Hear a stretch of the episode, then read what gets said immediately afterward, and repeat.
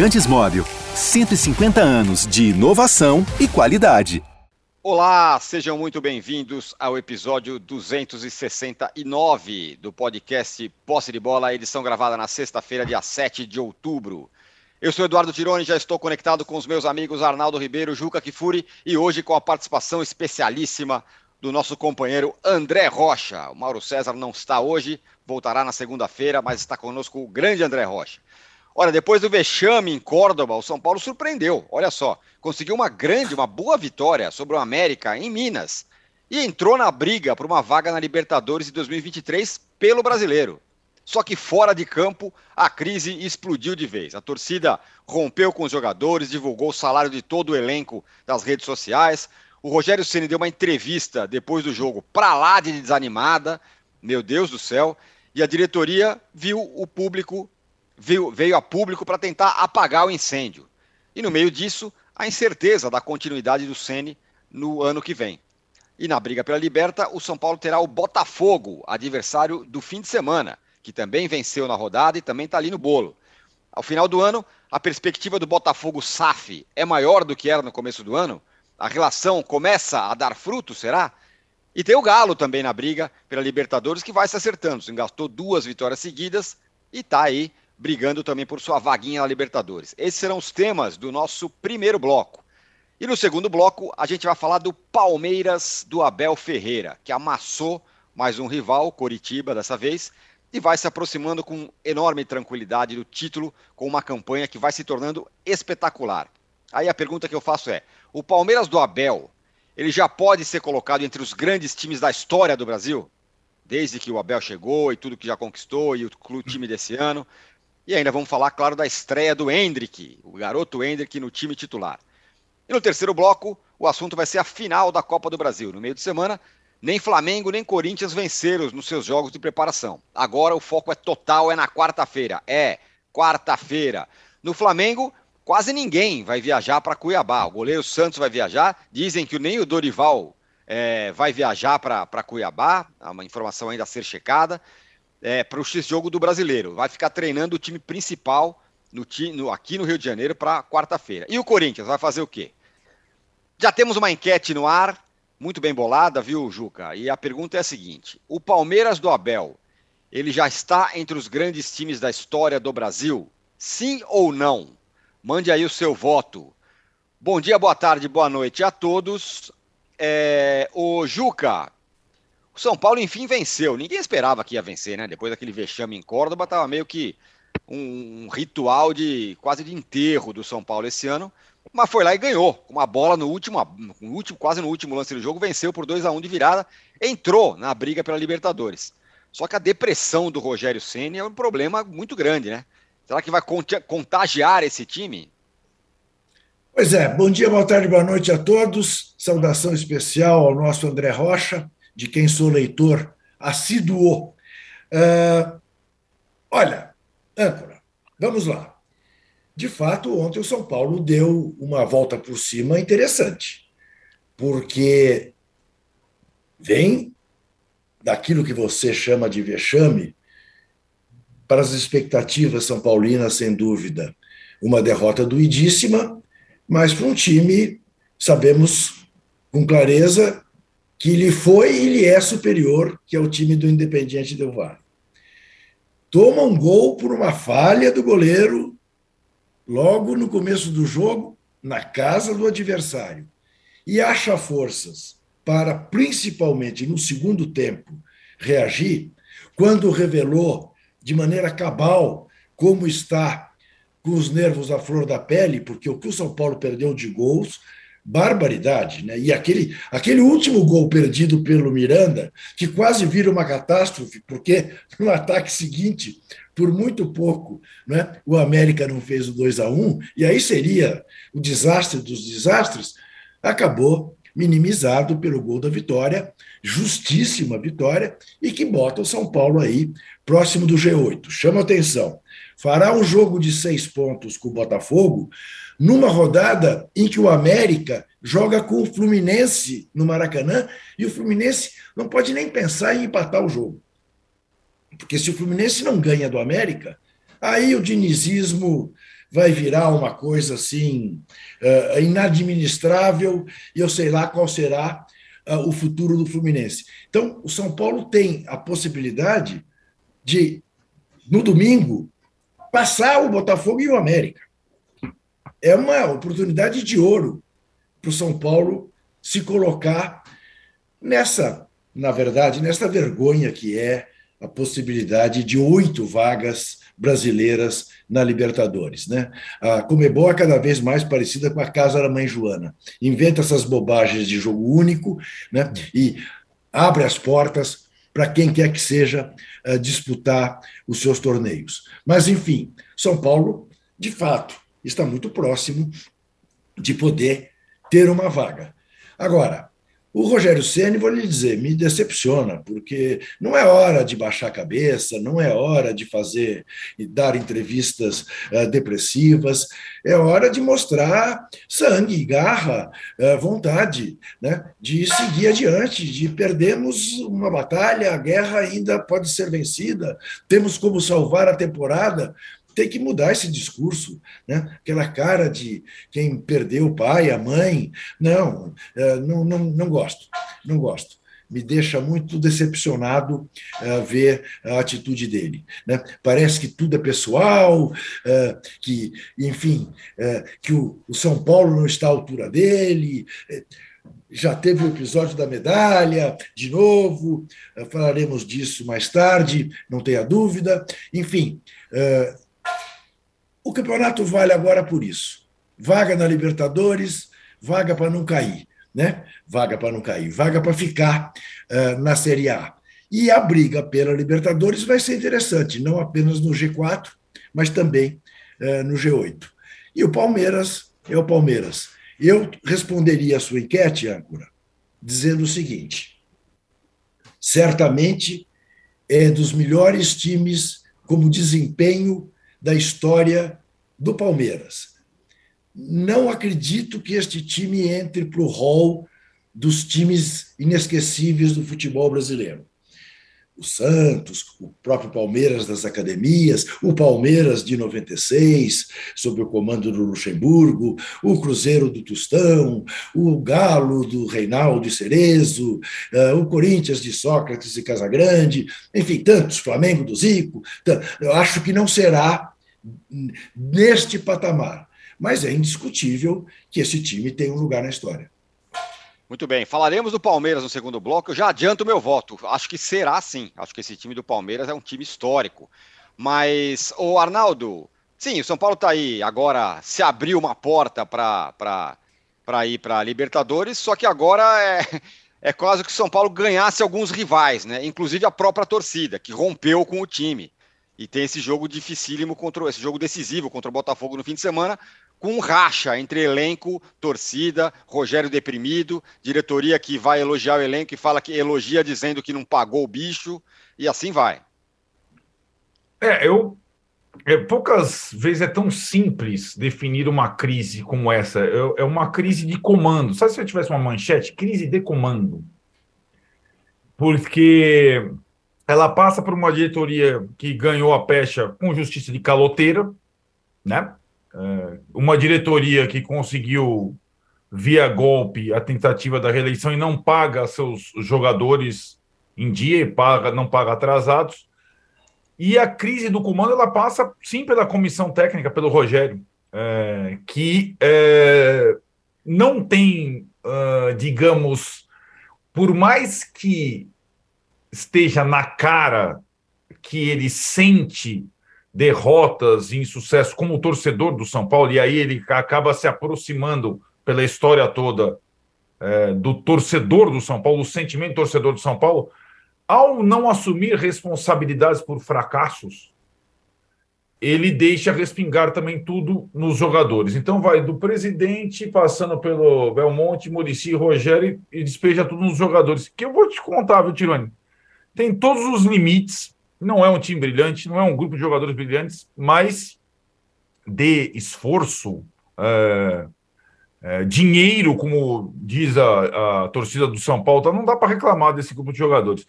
E vamos lá, as grandes derrotas, aquelas que machucaram é, o torcedor do São Paulo, que foi exemplar até agora na temporada, a final contra o Palmeiras, segundo jogo, e a final contra o Del Valle tiveram todas as digitais do treinador do São Paulo. As escolhas e da diretoria do São Paulo, porque ela não conseguiu zerar coisas antes desses jogos importantes, óbvio. A forma pela qual o São Paulo jogou contra o Palmeiras e contra o Del Valle, ela, ela se você pegar bem, ela é até interessante porque ela impossibilita você enxergar exatamente falhas comprometedoras de jogador X ou jogador Y nas derrotas. Não foi como no jogo do América que o Juca citou que o Felipe Alves comeu um frango. Contra o Del Valle, nenhum jogador do São Paulo conseguiu encostar na bola. Não conseguiu competir. Contra o Palmeiras, idem. Porque o time foi armado de uma forma muito, é, digamos, é, bizarra nas duas partidas. Contra times melhores, o Rogério quis impor o seu jogo nem destruiu o rival e nem impôs o seu jogo. E o time do São Paulo não conseguia achar o adversário. Quando você não consegue nem achar o adversário para contato, para dar uma chegada, para competir, que é a única virtude desse time do São Paulo, não dá para você seguir um ou outro jogador. Ah, mas porque o jogador está discutindo bicho, quis avião para não sei o quê, para parente tal, não sei o quê. Gente, os caras estão com salário atrasado desde o dia de imagem atrasado desde o ano passado. É, então, assim, não é por isso que eles não estão, de, estão deixando de vencer. E curiosamente, né, é, Tironi, eu acho que essa situação, o Juca citou bem. Esse jogo contra o América, pelo Campeonato Brasileiro, ele era 8 ou 80. Se você perdesse, acabava o ano, você ia lutar contra o rebaixamento ali nas últimas rodadas. Se você ganhasse, você ganhava várias posições com o jogo atrasado. Dá para sonhar com tal com o oitavo lugar. Esse campeonato tem, tem G8. E, de fato, dá para sonhar com o oitavo lugar, porque o São Paulo tem uma tabela não tão desfavorável, tem confrontos diretos e tem time para chegar em oitavo. É o um mínimo. Né? Agora, se não resolver a crise de comando, não chega em oitavo, nono, décimo. A partir de, dessa vitória, é, duas coisas são necessárias no São Paulo. A diretoria parar tudo e pagar os atrasados. É, vende lá o camarote do Murumbi, faz acordo com o patrocinador, adianta não sei o quê, zera esse negócio e não se fala mais nisso. E era outubro o décimo prazo, né? Porque cada mês tem um prazo novo. Outubro era o décimo prazo. Estamos em outubro. E a outra coisa, o Rogério Senna assumiu seus erros. E, e assumindo seus erros e se envolvendo nas vitórias e derrotas, ele blinda os jogadores, coisa que ele não consegue fazer. Pelo contrário, passa tudo. Ele, ele sai ileso. Ele sai ileso e tá tudo em cima dos jogadores. Quem escalou aquele time bizarro contra o Del Valle foi o Rogério Senna. Bizarro. Quem escolheu aquele sistema tático bizarro contra o Del Valle foi o Rogério Senna. E ele tomou um, um vareio, um chocolate de futebol. Então, assim, a crise do comando do São Paulo vai muito além dos líderes do grupo, que são vários, né? O capitão contra o Del Valle é o Diego, o moleque aí da base. Vai muito além dos jogadores. Passa pelo presidente, pelo diretor de futebol, pelo Murici Ramalho, pelo Rogério Ceni. E aí os torcedores, se eles resolverem com o comando, eu sugiro que eles sentem todos lá numa sala e se virem Casares, Belmonte, Murici, Rogério Ceni, torcida organizada, e deixe os jogadores fazerem o que eles podem fazer, né? Porque, na verdade, não podem tanto. Se as escolhas do treinador forem um pouco melhores em partidas específicas, eles podem mais a partir do jogo com o Botafogo. O meu caro André Rocha, primeiro obrigado, viu, pela presença luxuosíssima aqui com a gente hoje. Valeu mesmo, sempre um prazer estar com você. O que eu pergunto para você é o seguinte: é... o Arnaldo falou sobre a responsabilidade do comando e tal. A torcida não acha assim. A torcida vazou o salário de todo mundo, tá botando na conta dos jogadores. E a pergunta que eu falo é: os jogadores não têm responsabilidade no que aconteceu? Esse é um ponto. E a segunda é: como você avalia o trabalho do Ceni? É difícil de avaliar, né? Bom dia, amigos. Bom dia a todos. É prazer estar aqui. Obrigado pelo convite. E uma honra estar aqui dessa vez. Da outra vez eu estava com o Mauro e o Juca estava de férias. Hoje, felizmente, a ausência do Mauro aí está com uma virosezinha. Não pôde, não pôde vir e uma honra estar aqui fazendo o programa junto com o Juca. É, e vocês também, lógico. É, bom, o São Paulo, é, o Rogério, ele vive uma grande incoerência. A carreira dele tem uma grande incoerência, que é ele tem uma necessidade imensa de colocar assinatura no trabalho dele. E, ao mesmo tempo, ele não assume a assinatura que ele dá, porque quem, quem assina tem que assumir a responsabilidade. É assim é. na vida, numa nota, numa, numa, numa, numa declaração, num contrato, e ele vive e ele vive essa situação. E ele tem que resolver isso.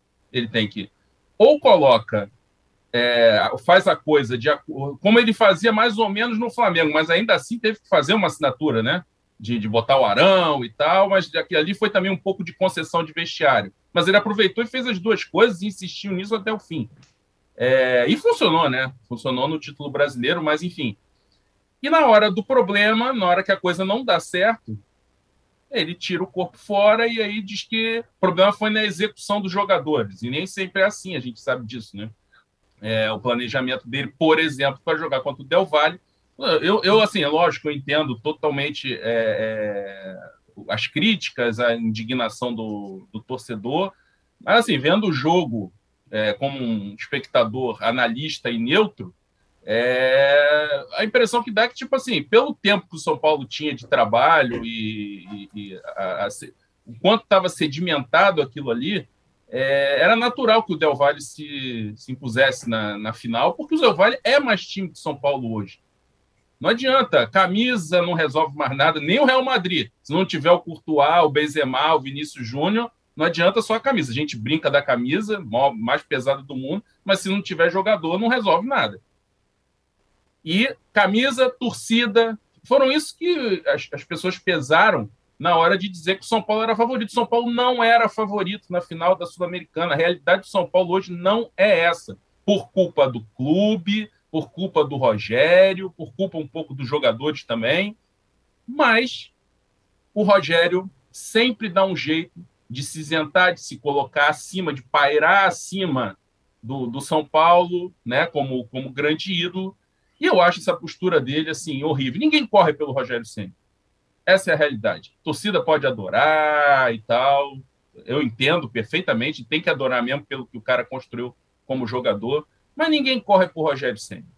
É porque é uma personalidade muito complicada e eu acho que o São Paulo vai perder uma grande chance de disputar, pode perder uma grande chance de disputar essa Libertadores. Você vai, vai jogar contra um, um, mandante perigoso que é o Botafogo, mas ele é um mandante que costuma ser poderoso também. Então, eu acho São Paulo favorito para ganhar do Botafogo. É favorito para ganhar do Curitiba, o jogo que está faltando, e encostaria. E eu acho que esses times, já que a gente está falando nesse bloco de briga por Libertadores, eu acho que esses times têm que jogar e torcer pela desgraça do Flamengo. Porque de todos os times que estão aí nesse G8, o único time que pode sair desse G8 se tudo der muito errado é o Flamengo. Por quê? Porque o Flamengo agora, desculpe falar do Flamengo nesse bloco, mas faz, o Flamengo é peça vital nessa disputa pela Libertadores. Uhum. Porque o Flamengo, a partir de agora, vai abandonar o Campeonato Brasileiro. Abandonar. Vai jogar só reserva e de, até o dia 19, né? Vai jogar agora contra o Cuiabá, depois o Atlético Mineiro, depois é, é só Libertadores. Quando acabar tudo, se o time tiver perdido os dois títulos, ele vai olhar para a tabela e ele vai estar tá encalacrado, muito provavelmente. E sem moral nenhuma, sem, sem força nenhuma para buscar uma reação. E aí pode ficar fora desse G8 e abrir uma vaga a mais para alguém, porque aí vai ter o Corinthians campeão, e o Corinthians e o Atlético eu não vejo como condições de é, sair desse G8. Por quê? Porque o Corinthians a data limite é dia 19. Se der errado, ele volta a olhar para o brasileiro e ainda dá tempo. O Atlético Paranaense tem o brasileiro até o dia 29, né, para se manter ali no G6 e tal, para se garantir para o ano que vem. Então, já o Flamengo não, o Flamengo já agora já vai virar as costas para o brasileiro.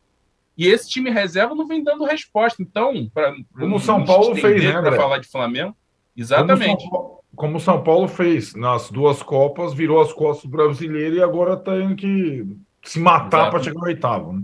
Exato. E para conseguir isso, é, os times têm que jogar, disputar entre eles, e o São Paulo tem grande chance de de num jogo de seis pontos ganhar esses seis pontos contra o Botafogo e torcer pela desgraça é, do Flamengo nesse Campeonato Brasileiro. É difícil, é. O Flamengo é favorito nas duas finais, não tem o que discutir. Mas se tudo der errado para o Flamengo, melhor para os demais concorrentes aí, é, a essas vagas aí nesse G8 que já está garantido é, para a Libertadores no ano que vem, que eu concordo com o Juca, que é uma tremenda vergonha.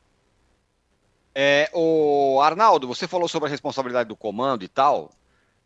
Nos jogadores você não imputa nenhuma responsabilidade, porque a torcida está fazendo isso. Você percebe que a torcida está fazendo por conta de. É, as cobranças são nos caras que discutiram bicho. Não é porque o cara jogou, que jogou mal, que perdeu um gol, que levou um frango. Tal, tal. O, o, elenco do São Paulo tem seus limites, é, como o André falou. É, o time do São Paulo tem seus limites. Para mim, é assim, né, Tironi? É claro que quem joga, quem marca, quem desarma, quem arma, quem chuta, quem perde gol, quem toma gol são os jogadores. Porém, é, eu insisto, as grandes derrotas do São Paulo na temporada não tiveram assinatura de jogadores, tiveram assinatura do treinador. E a responsabilidade do treinador. É como, como o André falou. O Rogério, se colocar desta forma, ele tem que se responsabilizar. Sim, por vitórias, derrotas. E não pegar medalha de prata, é, ele, tem, um, tem, um, tem um gesto que vai além. Ele, ele é como, como ele Sabe o que acontece, Tironi? Quem se virou para o torcedor que foi a Córdoba ao não receber a medalha de prata e não falar é, que vai continuar no clube com contrato renovado e não. Foi o Rogério, não foi o Felipe Alves, não foi o Diego Costa, não foi o Igor Gomes. Cada semana pode ser um cara.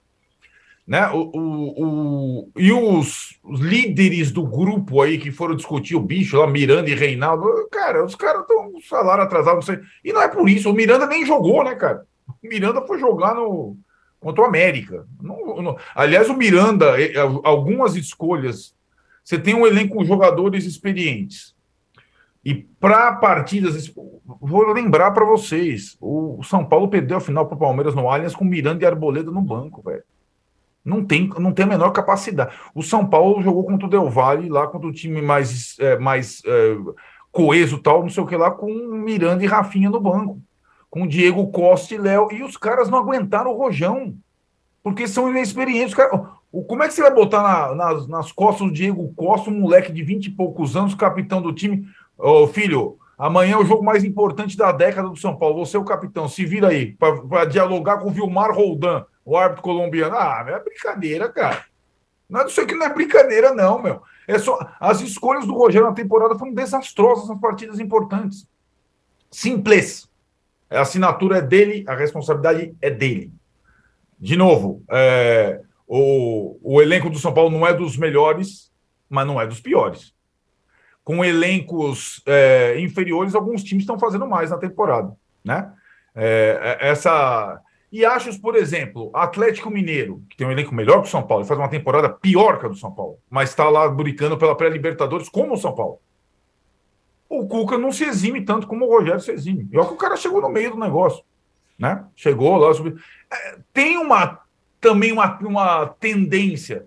E mas o que... Cuca tem culpa, né, Arnaldo? Claro que tem. O Cuca tem culpa, né? O Os Cuca, dois o Cuca quis, o Cuca montou a, a temporadinha que ele quis, né? Tipo assim, não, vou ficar, vou, vou descansar, fez igual 2017. Vou descansar, Isso. estadual não gosto de disputar, desgaste à toa, Sim. e depois eu volto. E aí ele, até fazer um sinal aqui, não, nem vou fazer. Ele arrebentou com o Atlético Mineiro.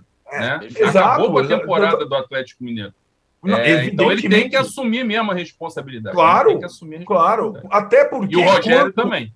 Quando, exatamente, concordo plenamente com você. Exatamente.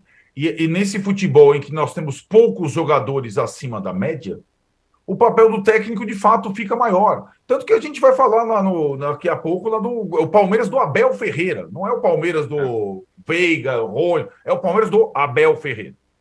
E, e assim, quando tem o sucesso, o técnico leva a responsabilidade para ele. É o Fluminense do Fernando Quando tem o fracasso também. Só, e é assim, e os técnicos têm que lidar com isso. E o Rogério só sabe lidar com uma parte disso. Ele, se, não, se não for, é, se não for com, com casca e tudo, não adianta. Né? Não adianta ser o torcedor na beira do campo sem assumir responsabilidades. E acho que está faltando isso.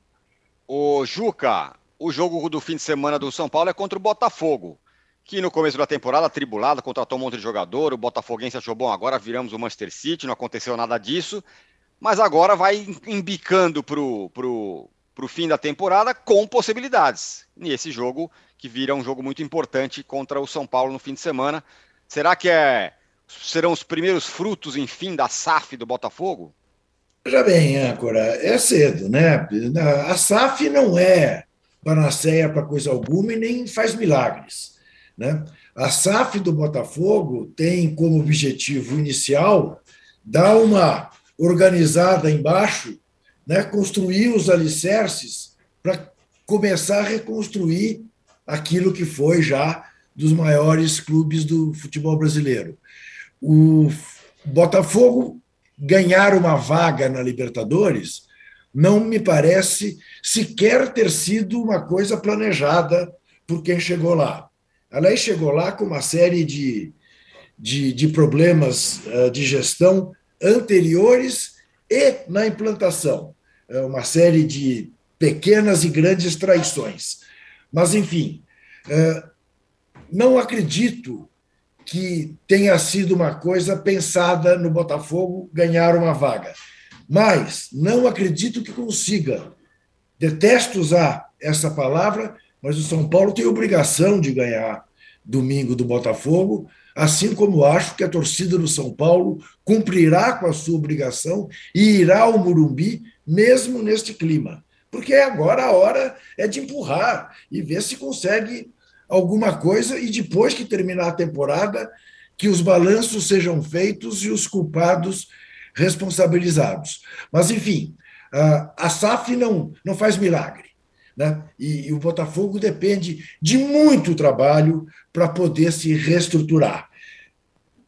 Eu não posso apenas, e é uma coisa que eu assumi para mim mesmo, todas as vezes em que se falar do Cuca, e o, e o André tocou no Cuca, me restringir a dizer o seguinte: sim, ele causou um grave prejuízo ao Galo, nada comparável ao prejuízo que ele fez para a vida daquela menina suíça. Muito bem. É, fa fala, quer falar alguma coisa, André? Não, perfeito, é isso mesmo. É. é muito bem. Tem outros times também na, na briga aí pela Libertadores, Fortaleza, o América também segue na briga. Enfim, vai ser, vai ser, vai ter a parte de emoção nessa, nessa briga pela Libertadores nessa reta final, até porque ali embaixo também já está meio sedimentado alguns times que parece que já, embicaram de vez para baixo, né? Os quatro que estão lá embaixo eles já estão, é, é, por exemplo, a 10 pontos do São Paulo, né? Ali embaixo. Então a briga pela, pelo G8 ali parece que vai ser a mais interessante desse final, porque o Palmeiras vai caminhando tranquilaço para ser o campeão brasileiro e esse será o nosso assunto do próximo bloco. A gente volta já já para falar do Palmeiras. Já voltamos. Vote aí na enquete.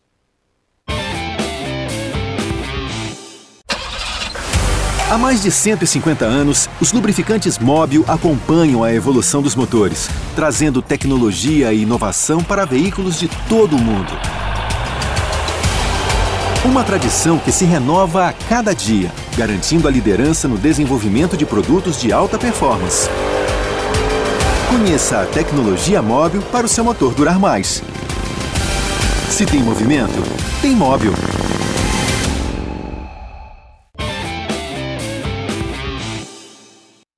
Muito bem, estamos de volta para o segundo bloco do podcast Posse de Bola número 269 para falar do Palmeiras. É...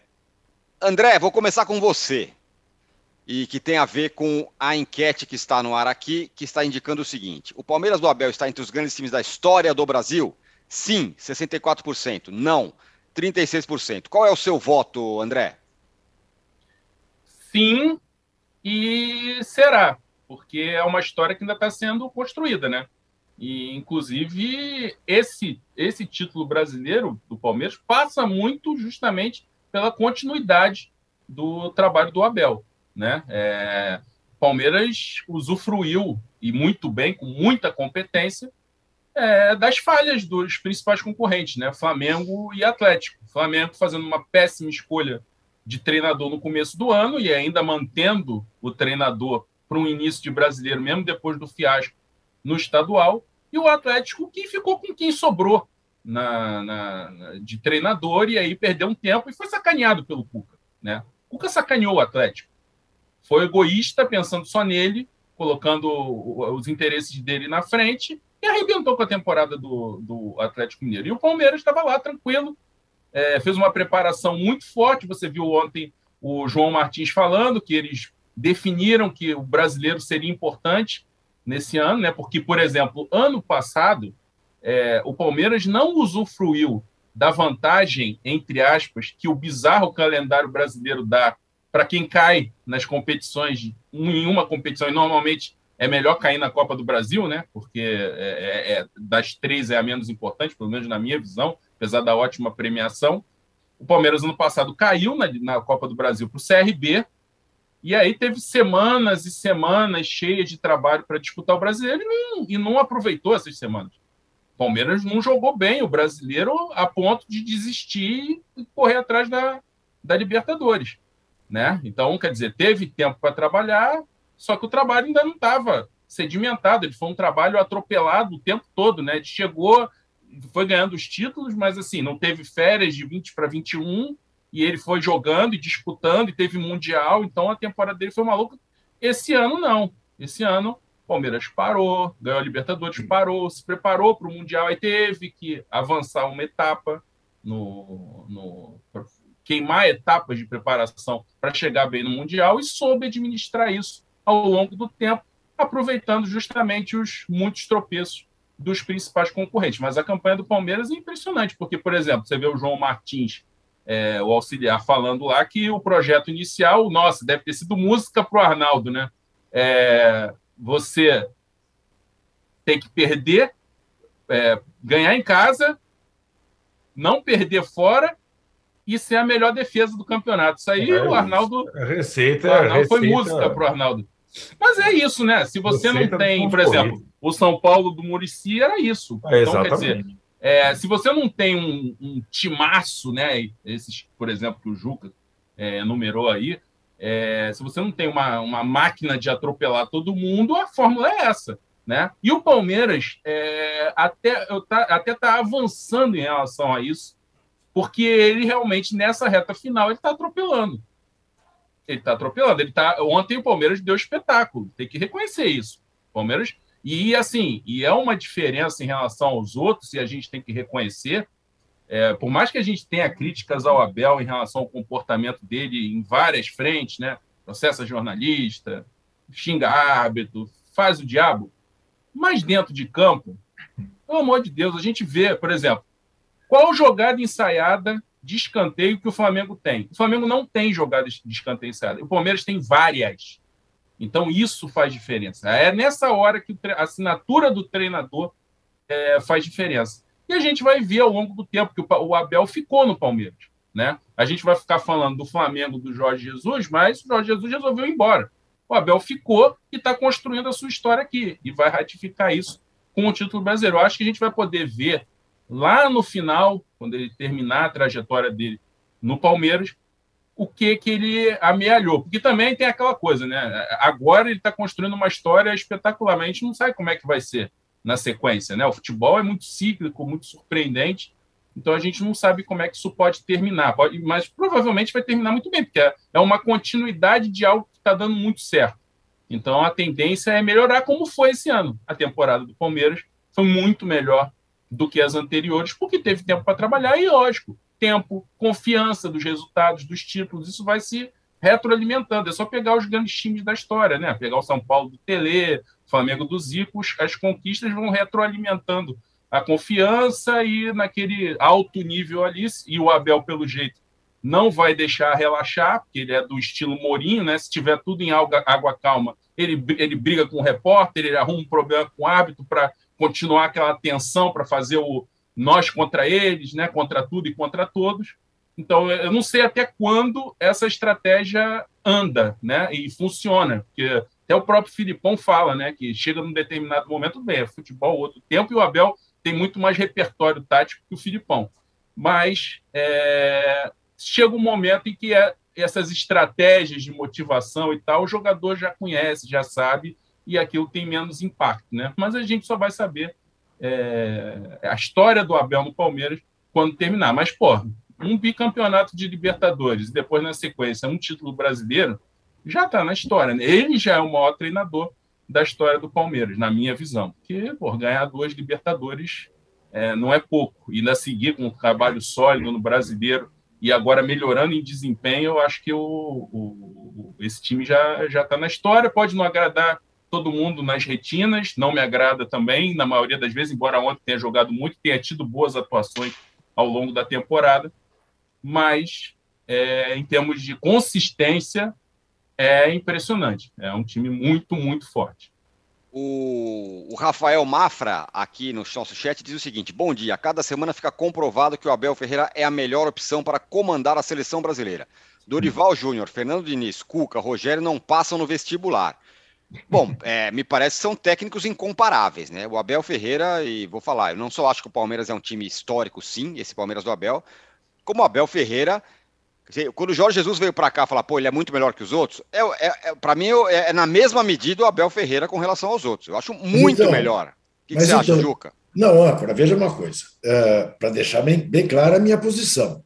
Que, que esse time é histórico, não há dúvida. Um time bicampeão da Libertadores é histórico. Né? Um time que está ganhando o que o Palmeiras está ganhando nos últimos anos é histórico. Eu, eu, eu entendi a sua pergunta em termos de qualidade. É, o Flamengo do Zico, o Flamengo do Jorge Jesus, o, o Santos do Pelé, a academia. Eu, eu, eu pensei nesses termos. Acho que nesses termos, não. Mas, como marco histórico, sem dúvida, esse time está. Isso, e é, concordo com o André. Eu ontem não vi bem, durante o jogo, Palmeiras e Curitiba, porque estava num ato da Frente Ampla pela Democracia aqui na Casa de Portugal. É, mas depois vi, e até o coramento com a, com a estreia do Hendrick, né, que ia fazendo um gol, foi fominha o menino. Se ele dá, tinha dois jogadores à esquerda, é, aliás, é um bom caminho, tinha dois jogadores à esquerda que, se ele passa a bola, fazem o gol. Mas, enfim, estou de pleno acordo com o André. Ontem foi um espetáculo. Né? O, um espetáculo no qual o Curitiba foi coadjuvante. E, Arnaldo, não te esqueça que a briga embaixo, para escapar do rebaixamento, ela envolve cinco times. Havaí, Atlético Goianiense, Cuiabá, Coritiba e Ceará. A diferença é. no Ceará para o Cuiabá é de dois é. pontos. Sim, sim. Né? é, é, tem uma briga ferrenha embaixo. O Juventude está fora, mas os outros não. Agora, são todos times que, ao entrar no campeonato, entram com essa preocupação. Né? Ah, um pouco surpreendente aí é o papel do Ceará, que a gente esperava, principalmente pelo início do campeonato, que não estivesse a essa altura na situação em que está. E morro de pena do Curitiba, porque parece que a, que a tendência do Curitiba, é, o karma do Curitiba é virar ioiô numa terra que tem Atlético Paranaense. Deve ser duro ser torcedor coxa. Mas, enfim, retomando o Palmeiras. E, é... Juca, só o Atlético Goianiense que se recusa a morrer, né? E Sim. virou o jogo com o Fluminense. Sim. Rapaz, é o próximo aí, adversário é... do Palmeiras, né? Na segunda-feira. Um jogo horário meio estranho, mas vai receber. É, tem que ganhar do líder para continuar com chance de ficar na primeira divisão. Né? E vem é. de duas vitórias o Atlético Goianiense. É. Mas aquilo... E não tem o Jorginho mais lá para atrapalhar, né? Isso. As chances aumentam. Isso. E, e, retomo, retomo, o, retomo a, a, a qualificação que o André fez do Palmeiras. O Palmeiras é tão consistente, mas tão consistente, que, olha, Arnaldo, claro, futebol acontece de tudo eu olho para esse jogo contra o Atlético Goianiense com todas as circunstâncias, o caldeirão ali, a tensão que vai ser para o Atlético e o Palmeiras vai absolutamente é, tranquilo e relaxado. Eu não vejo possibilidade de acontecer uma zebra. Não vejo. Porque um gramado bom, então esse time do Palmeiras está gastando. Lembre-se, esse time do Palmeiras está jogando sem aquele que até outro dia era é. considerado o melhor jogador do time. É. Não é isso? E é, ele tirou o Mike, Mike da cartola, da cartola, da cartola, direita. Isso, impressionante mesmo. E o cara me faz um gol de costas de cabeça. É. Né? Não, realmente. Invicto fora de casa, né? Invicto. É impressionante também, né? O Atlético conhecer. O Atlético Goianiense não vai fazer três gols, porque o Palmeiras não sofre gols. E aí, naquele negócio, quem não sofre gols, né, André? Vai isso. ganhar o campeonato. isso, isso. Não, mas não, não é só não sofre gols. Deixa eu só falar. O, o Palmeiras tem 52 gols. gols, gente. Isso. É. Ah, tudo gols. bem. Não é só não é- tomar é... gol. O Palmeiras tem 52 bem. gols na temporada, no, no, brasileiro. Sim, sim. É pra caramba. Exatamente. Pra caramba. Agora. Mas, mas o que o distingue, tem outros ataques poderosos. O que o distingue é a defesa intransponível, é não perder. Isso. Não perder. É duas derrotas, 20 gols sofridos em 30 jogos, né? Porque ah, o Fluminense tem quase tantos gols quanto o Palmeiras no Brasileirão. Flamengo também. Só que aí, meu velho. Então, só que aí você toma três gols do Atlético Goianiense, cinco de não sei quem. O Fluminense é antítese do Palmeiras. Né? E, aliás, foi um confronto interessante entre os dois no brasileiro. O Fluminense Sim. jogou melhor e empatou. Aliás, o Fluminense não perdeu as duas para o Palmeiras, dois não. empates. Então, né? voltando Mas é antítese, né? É aquilo. Só joga em casa, toma 10 gols por jogo, não ganha campeonato. Voltando ao Abel, que precisa fazer um curso de português falado no Brasil, né? Para não cometer mais a, a, a, grosseria que ele cometeu com aquele é. pobre repórter que lhe fez um elogio e levou uma patada. Mas é, é, elogio também ao Abel pela humildade de reconhecer o erro, de procurar o repórter, enfim, de se desculpar. É, o, que, o que não desculpa é em relação aos árbitros. Você se lembra que eu disse aqui, é, não faz muito tempo, que eu não tenho Quer dizer, eu tenho dúvidas, eu tenho, mas a informação que se tem na CBF é que o próximo árbitro, o próximo treinador da seleção será estrangeiro. Se não for o Pepe Guardiola, se não for o Klopp, se não for o Ancelotti, olha, eu acho que o Abel Ferreira vai sofrer uma pressão danada da CBF para ser ele o treinador, porque já mostrou competência para ser, embora muito jovem, né? embora tenha um perfil uh, de treinador de clube, que é o que nós conhecemos dele, né? treinador de seleção é uma outra coisa.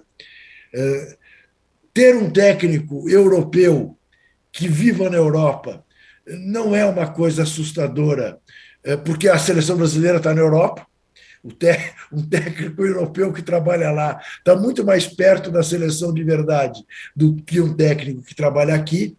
Mas, enfim, eh, acho que a tendência para ter um técnico estrangeiro é preponderante, sem dúvida nenhuma. E ontem o presidente da CBF não descartou não é, a possibilidade de ter um estrangeiro. Eu diria mais: não é que ele não descarta, ele prefere.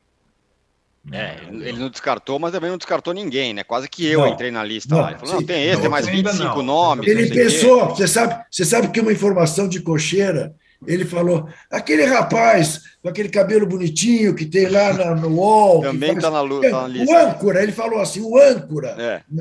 é. Tem, isso ele falou. Muito bem. Ó, tudo muito bom, tudo muito bem, mas a gente não pediu like, tá ridículo nossa taxa de likes que eu hoje. de greve de likes, né?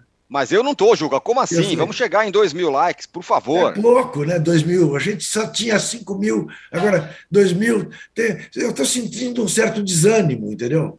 Não, é não fala não, isso. Ano, preparação para a Copa, eu não sei. Não tem essa, não. não. Aliás, atenção, hein? É, atenção que teremos novidades sobre o posse de bola na Copa em breve. É mesmo? Ó, e a enquete é a seguinte, por enquanto, ó, já tem 2.380 votos aqui, ó. Palmeiras e Abel está entre os grandes times da história? Sim, 64%. Não, 36%. Eu acho que sim, e acho que não é só consistência. Acho que é um baita time de futebol que joga bem e que eu tenho vontade de ver atualmente, o time do Abel. Fechamos aqui o segundo bloco e voltamos já já com um pedindo dislikes. Vamos chegar em 2 mil likes. Dê uma, dê uma resposta ao Juca. Vamos chegar em 2 mil likes para mostrar que não tem desânimo aqui não. E a gente volta já já para falar do Corinthians e do Flamengo. podcast UOL Investiga, a vida secreta de Jair mostrou o envolvimento direto do presidente da República, Jair Bolsonaro, num esquema ilegal de rachadinha. Agora, na segunda temporada, o esquema é outro. Eu sou Juliana Dalpiva e vou contar para você sobre as relações que o Bolsonaro e os filhos construíram com esses policiais que entraram para o crime. Não se pode estigmatizar a milícia, em especial os policiais que estão envolvidos nesse novo tipo aí de policiamento, vamos dizer assim. E vou trazer um quadro geral de quem o clã premiou com medalhas e emoções ao longo de 20 anos. Spoiler: essa lista tem PMs acusados de corrupção, lavagem de dinheiro e homicídio. Você pode ouvir o podcast UOL Investiga Polícia Bandida e o Clã Bolsonaro no UOL, no YouTube e em todas as plataformas de podcast.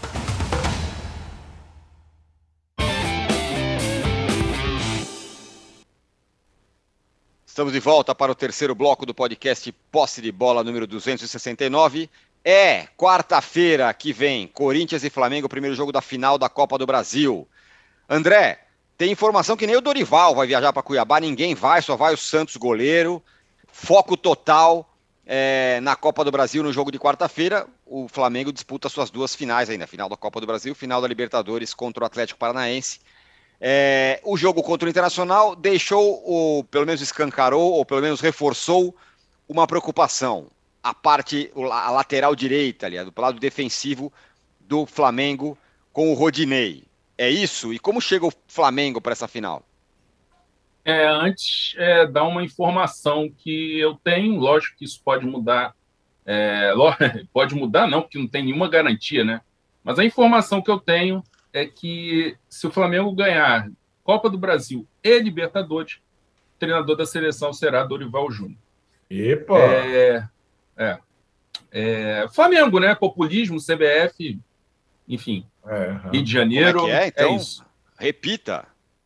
Se o Flamengo vencer Copa do Brasil e Libertadores, tiver aquele final de ano midiático perfeito, oba-oba, papapá, o treinador da seleção será Dorival Júnior.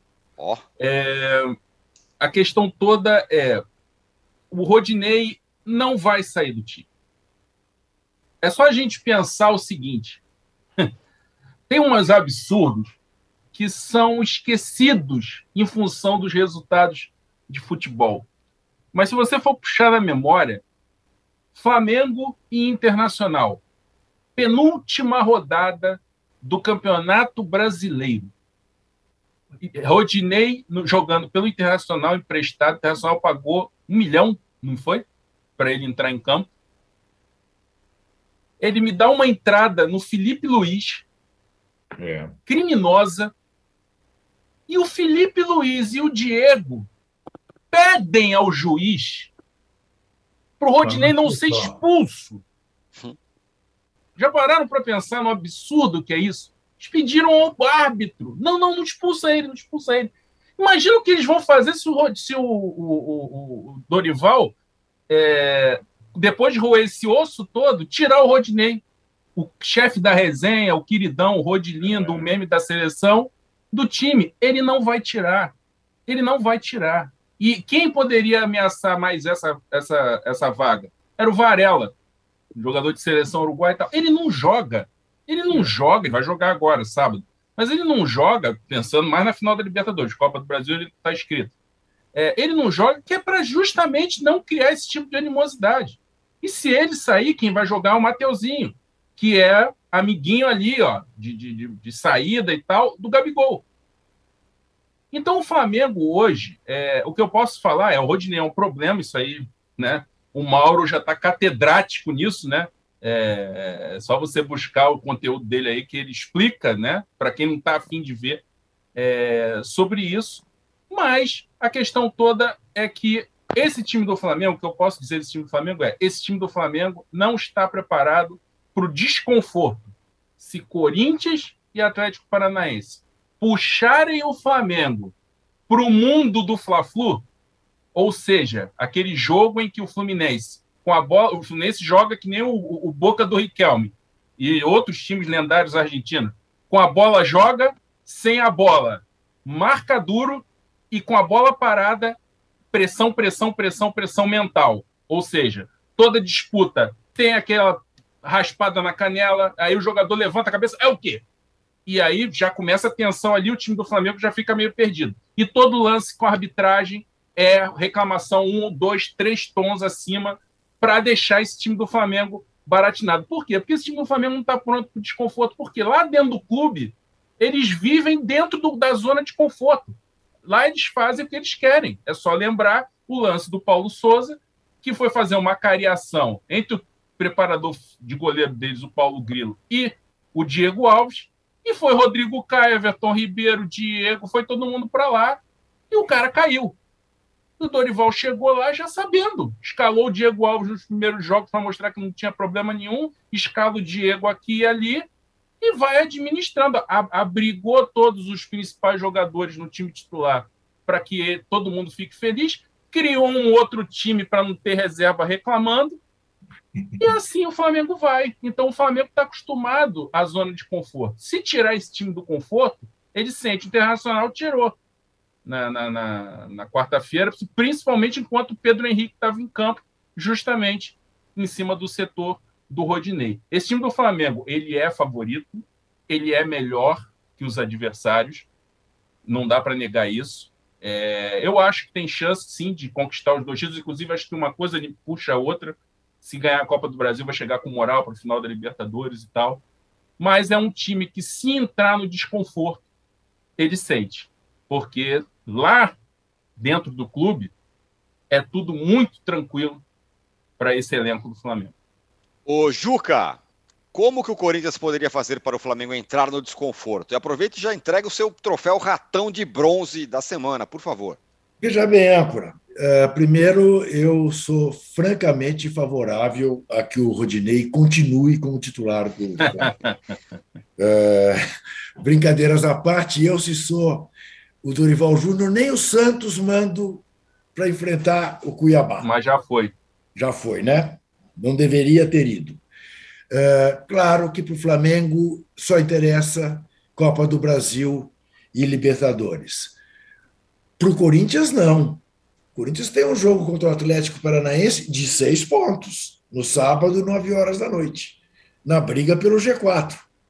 O Corinthians tem muito menos difícil a sua, o seu lugar na Libertadores pelo G4 do que pela Copa do Brasil, por razões óbvias. O Corinthians não, não, não impõe confiança. Veja que foi o jogo do Corinthians contra o Juventude, o lanterna no campeonato a diferença técnica é muito grande. A diferença de jogadores decisivos é muito grande, embora Yuri Alberto e Roger Guedes estejam num bom momento. O jogo do Flamengo contra o Inter, a meu ver, o Flamengo jogou muito. Agora o Flamengo está com problema de finalização. Eu lembrei muito de Flamengo e Atlético Paranaense 0 a 0 Muito no Maracanã. Muito. Vai que o Corinthians dê essa sorte do Flamengo criar como cria, mas não, não conseguir fazer o gol. E o Corinthians sai de Itaquera com um bom resultado. Impossível não é. A diferença, como já cansamos de dizer aqui, daquele duelo da Libertadores para agora é muito grande. É outro Corinthians. É outro Corinthians. E que é um Corinthians que haverá de explorar tudo isso que o André disse, né, que desestabiliza, de certa maneira, o Flamengo. Lembrando que o velho Rodinei já foi responsável por quebrar uma escrita que vinha de algum tempo em que o Corinthians não ganhava do Flamengo. Fez um belíssimo gol contra em Itaquera. Nós contamos com ele novamente na quarta-feira. Ah, olha, é, eu não, não, não dou com nenhum prazer esse, esse ratão de bronze. Mas é inescapável, de Rogério Ceni. Tá bem, para ser justo com a verdade dos fatos, o Rogério parece que tem um problema com medalha, né? Porque não é apenas medalha de vice-campeão que ele rejeita. Ele já jogou para o ar, já deu para a torcida uma medalha de campeão brasileiro, não foi isso? Em 2006, né? Ele jogou a medalha dele de campeão para a torcida do São Paulo, como um gesto de retribuição.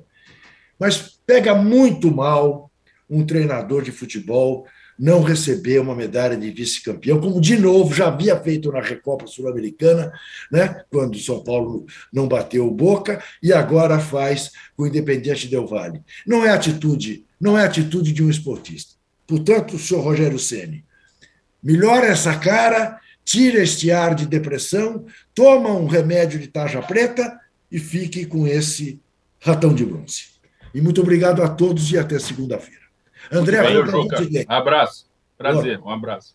Muito bem, o Juca sai de cena nesse momento, um pouquinho antes do fim, mas a gente continua batendo papo aqui porque eu quero ouvir do Arnaldo. Arnaldo, você que está cantando a bola da, de, de que o Corinthians está mais perto e tarará, mas contra o Juventude também não foi nada disso, né? Foi um time bem marromeno contra o Juventude, que é o último Nossa. colocado, yeah. e vai encarar o Flamengo.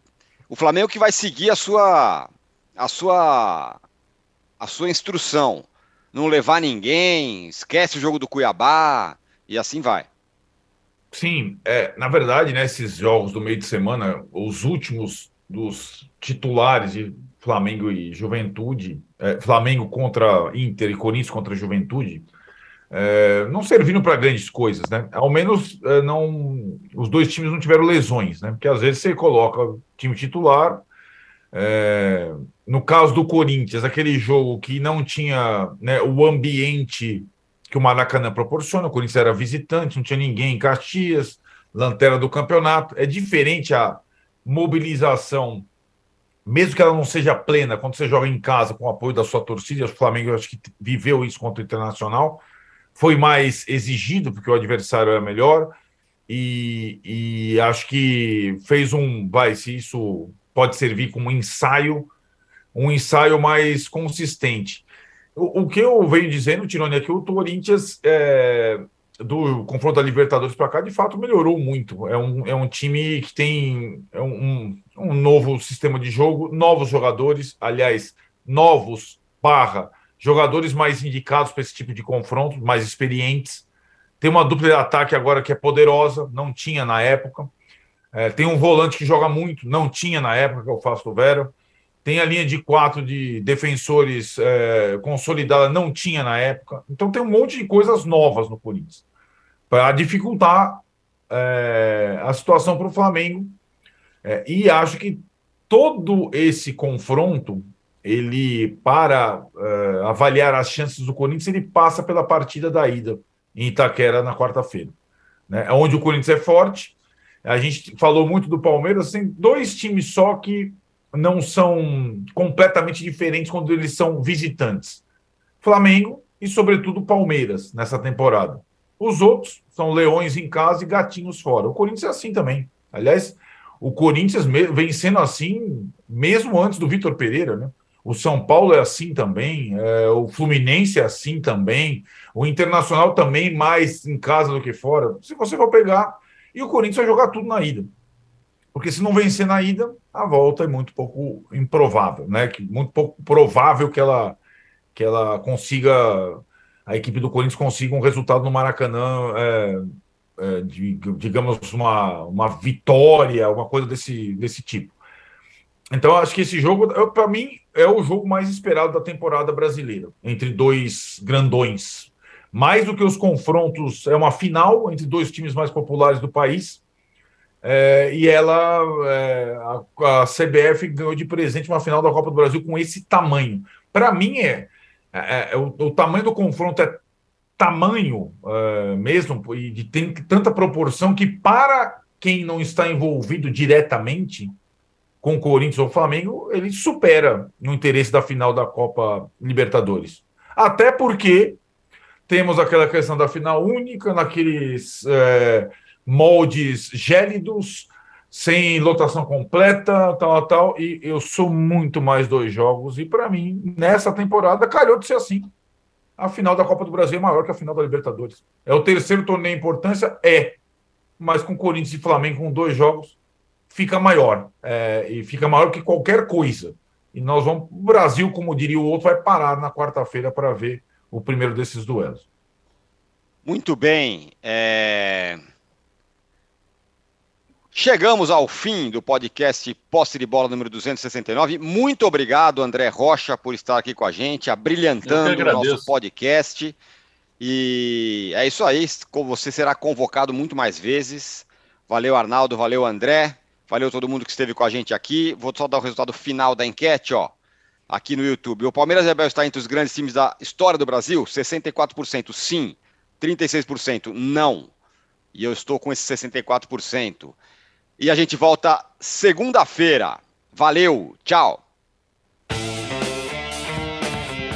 Você pode ouvir este e outros programas do UOL em uol.com.br/podcasts. Posse de bola tem pauta e edição de Arnaldo Ribeiro e Eduardo Tironi. Produção de Rubens Lisboa. Operação de ao vivo de Fernando Moretti e Paulo Camilo. Coordenação de Fabrício Venâncio e Juliana Carpanês.